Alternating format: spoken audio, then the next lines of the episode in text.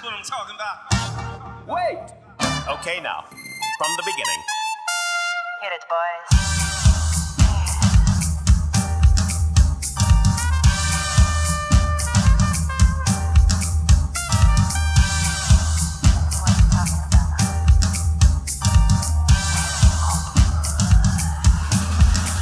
Bienvenidos. Heiser Acosta, Daku para los buenos amigos de Palabrita. Y hoy tengo las 10 palabras más buscadas de la semana, semana 12 de atavios y anacronismos. Así que si estás escuchándolas por primera vez, anótalas en tu borrador mental para que las apliques después, las incorpores en tu repertorio lexical. Comenzamos con la primera palabra.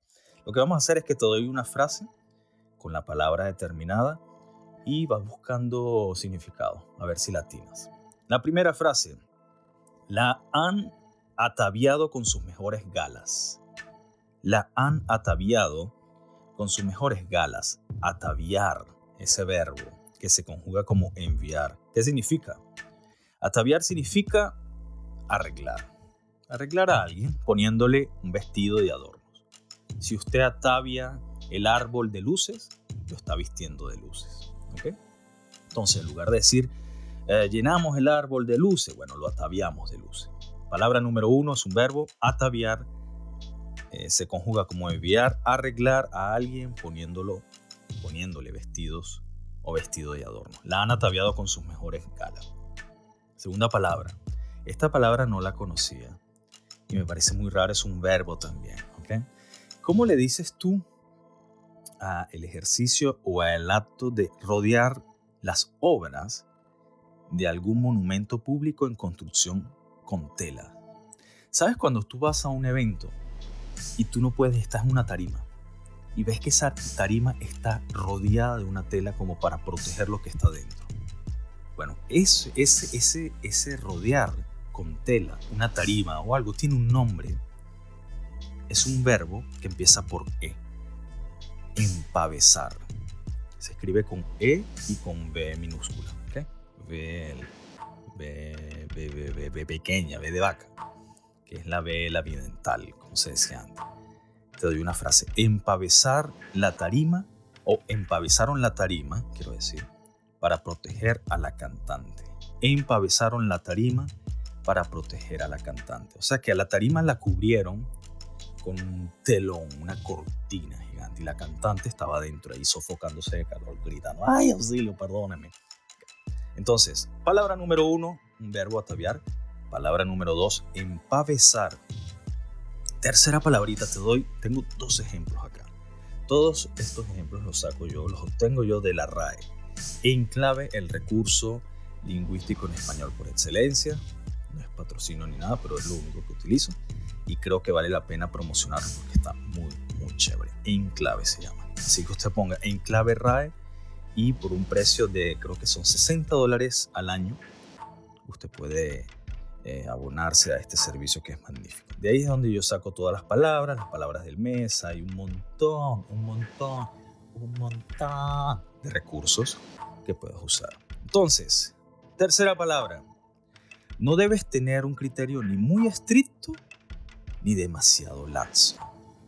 Ese es el adjetivo que quiero que, que determines y que vamos a reseñar. Laxo se escribe L-A-X-O, laxo. Creo que la frase eh, como tal la define. ¿no? no debes tener un criterio ni muy estricto ni demasiado laxo. Para el ejercicio de relajación, debes dejar el cuerpo laxo. Es un adjetivo que no tiene tensión o firmeza de moral relajada o poco exigente. Mira, ¿qué tal tu papá cuando eras chiquito, chiquita? ¿Cómo era él? Bien, una persona, digamos, bastante disciplinada, pero muy laxa conmigo. Era muy flojita, era como muy permisiva. Ah, ok, chévere. Mira, eh, ¿qué tal la salsa? Bueno, no sé si esto podemos aplicarlo a la salsa, pero bueno. La salsa quedó laxísima. Se quedó muy suave, parece eso, bueno. parece otra cosa, una bebida. Ataviar, ¿qué significa? Vestir algo. Empavesar, ¿qué significa? Rápido. Empavesar, rodear algo con una tarima, con una cortina, con estera, con un gran lienzo. Y lazzo, lazza, significa flojito, que no tiene tensión. de moral relajada. Número cuatro. La chaqueta del mendigo es un guiñapo mugriendo. Parece un guiñapo. ¿Qué significa esto? Es masculino. El guiñapo. Ha dormido sin quitarse la ropa, por eso tiene el traje hecho un guiñapo. Si tú vas a una fiesta, ¿cómo te fue? Buenísimo. ¿Y qué tal? Bueno, salí como un guiñapo. ¿Qué me estás diciendo? La gripe me ha dejado hecha un guiñapo. Entonces, un guiñapo, según la RAE, es un andrajo, una prenda vieja y rota. Por eso la chaqueta del mendigo es un guiñapo mugriento, es un trapo viejo, mugriento. Y se construye con, eh, con, o sea, la construcción es hecho un guiñapo. Es así como vas a construir, como vas a usar esta palabra, con una construcción gramatical. Ha dormido sin quitarse la ropa, por eso tiene el traje hecho un guiñapo. O sea, hecho una prenda vieja y rota, todo horrible. También es una persona moralmente abatida o físicamente muy débil. El COVID, la situación del COVID me dejó hecha, me dejó hecha, recuerda que se usa con esa construcción, hecho un guiñapo, hecha un guiñapo. ¿okay? La gripe me ha dejado hecho un guiñapo, el COVID o la COVID me dejó hecho, hecha un guiñapo, o sea, me dejó totalmente moralmente abatido, abatida, físicamente muy débil. Entonces, ataviar, empavesar, lazo, guiñapo. Palabra número 5. Empieza con A y tiene que ver con el átomo. Te la doy en un verbo. Y es un verbo la palabra y te la doy. Tengo tres frasecitas. El parlamento está atomizado. ¿Qué me estás diciendo? Cuando tú me dices que el parlamento está atomizado, la casa, nuestro hogar está atomizado. Otro, otro ejemplo, el aerosol sirve para atomizar la laca. Con el, con el aspersor el agua sale atomizada. El verbo atomizar significa dividir o separar algo en átomos o partes muy pequeñas. Atomizaron el cálculo renal con el láser, pero también se usa con el ejemplo que di anterior, el Parlamento, con sentido figurado. Si tú ves que en tu casa, en tu trabajo, en el Parlamento, donde tú estés, ese grupo de personas está dividiéndose en pequeños grupos, se está atomizando. Recuerda, se escribe con Z. Atomizar, el verbo atomizar. Esparcir una sustancia líquida en átomos o partes muy pequeñas. El aerosol sirve para atomizar la laca. La laca es una sustancia ¿no? líquida, consistente, pero el aerosol lo que hace es sacarla, ¿sabes? Como la atomiza, pues. Y con el aspersor el agua sale atomizada. Esa agüita cuando sale, cuando tú usas cuando hay agua y usas el, el, dispensor de, lac, de, aerosol, el agua sale así como, como con, en goticas, como en spray decirlo en spray, eso es atomizar. Pues. Palabra número 6. La palabra número 6 es calina. La calina es un femenino. Niebla, niebla ligera propia de épocas calurosas, que se produce por la existencia de partículas en suspensión. ¿no? Los meteorólogos anunciaban calinas en el interior de la península. Es decir, esa niebla es muy extraño, ¿no? Parece mm, un poco contradictorio que durante el calor exista la neblina, pero bueno, esa neblina, eso que parece un poquito contradictorio, eso no es tanto neblina, sino una calina, es una niebla ligerita en momentos de, de calor. Ataviar, empavesar, lazo, laza, guiñapo, atomizar, calina. Palabra número 7. Si yo te digo, la, la oligarquía precedió a la democracia en la antigua Grecia. ¿Qué te estoy diciendo? ¿Qué significa oligarquía? Te doy otro ejemplo. La oligarquía local se reúne cada tarde en el casino. ¿Qué es la oligarquía? ¿Qué significa?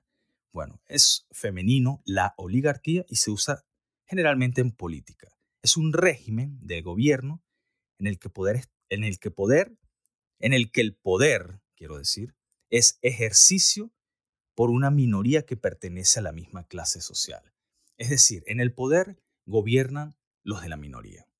Es una minoría privilegiada que controla el poder. La oligarquía procedió a la democracia en la antigua Grecia, ese pequeño grupo, ¿no?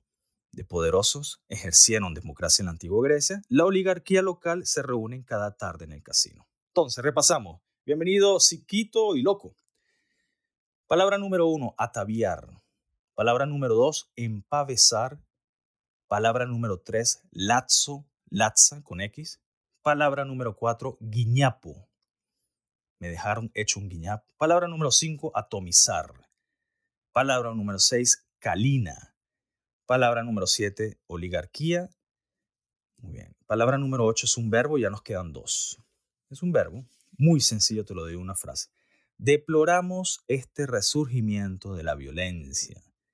¿Qué significa el verbo deplorar? Bueno, debes entender que es un transitivo oculto.